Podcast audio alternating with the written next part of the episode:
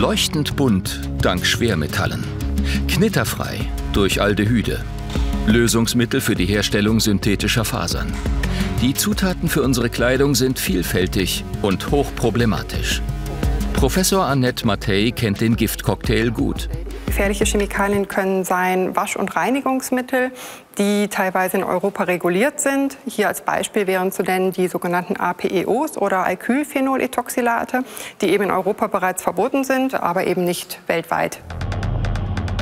Und da ein Großteil unserer Textilien nicht in Europa hergestellt wird, gelangen die Gifte dann als Rückstände mit der Kleidung in unsere Läden. Dabei geht es heutzutage auch viel weniger giftig. Am Campus Münchberg der Hochschule Hof lernen die Studierenden, wie umweltschonendes Färben geht. Sie testen neue Farbstoffe, die besonders viele sogenannte Ankermoleküle haben. Die Farbe bindet sich so viel besser am Stoff fest. Es gelangen weniger Farbstoffe ins Abwasser. Bei herkömmlichen Farbstoffen ist es über die Hälfte. Bei modernen nur noch 10 Prozent. Der Vorteil der neu entwickelten Farbstoffe ist, sie haben höhere Fixierausbeute, es hat weniger gefärbtes Abwasser.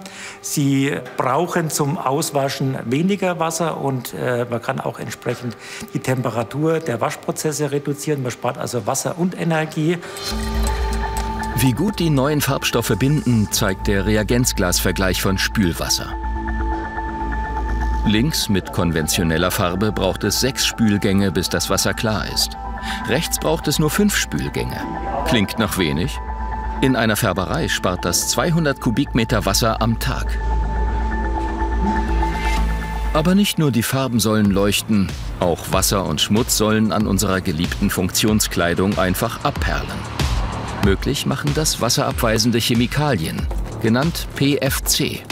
Aber das Problem mit den polychlorierten Kohlenwasserstoffen oder kurz PFCs genannt ist, dass sie mittlerweile weltweit vorkommen. In der Produktion verbreiten sie sich über die Luftströme. Wir finden sie an Orten, wo noch kein Mensch war, in unberührten Schneefeldern Patagoniens, aber auch sogar in der Leber von Eisbären haben wir sie nachgewiesen. Es gibt keine Bakterien oder Pilze, die sie wieder abbauen können. Sie verbreiten sich also weltweit und bleiben da. Sie sind persistent, sie werden niemals wieder verschwinden, es werden nur mehr. In Outdoor-Geschäften in Hannover und Wolfsburg hat Greenpeace deutlich erhöhte Werte für flüchtige PFC in der Luft nachgewiesen. Aus neuer Funktionskleidung dünsten sie aus. Was macht das mit unserer Gesundheit? Einzelne Stoffe davon sind lebertoxisch, also greifen unsere Leber an. Andere Stoffgruppen davon gehen auf die Schilddrüse, verhindern die Entwicklung der Schilddrüse. Und das ist natürlich gerade für Kinder besonders problematisch, die sich noch in der Entwicklungsphase befinden. Deshalb wollen wir testen, wie viele PFC sich in der Raumluft einer Kita messen lassen.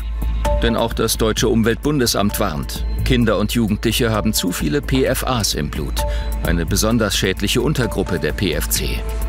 Wir machen drei Messungen. Die gute Nachricht? In der Luft der Kita-Garderobe können wir keine PFC nachweisen. Die gebrauchte Regenkleidung dünstet kaum noch aus. Außerdem hat die EU inzwischen einige PFC verboten. Doch reicht das? Die PFCs sind eine große Chemikaliengruppe. Das große Problem ist jetzt, dass die Industrie weiter versucht, andere Vertreter dieser Gruppe weiter zu verwenden. Denn hier gibt es oft noch keine stichhaltigen Nachweise, dass sie auch längerfristig schädlich sind. Was wir natürlich brauchen in der EU, ist ein Verbot dieser ganzen Chemikaliengruppe. Um Druck auf die Industrie zu machen, hat Greenpeace schon vor elf Jahren eine globale Detox-Kampagne gestartet und die großen Textilproduzenten aufgefordert, auf PFC ganz zu verzichten. Mit Erfolg. 80 teils führende Modeunternehmen haben sich inzwischen verpflichtet, giftfrei zu produzieren. Das macht immerhin etwa 15 Prozent der globalen Textilproduktion aus und setzt eine Kettenreaktion in Gang. Weitere Textilproduzenten haben den Abschied von PFC angekündigt. Es wird also für den Kunden immer einfacher, Funktionskleidung ohne PFC zu finden. Aber wie gut sind eigentlich die Alternativen?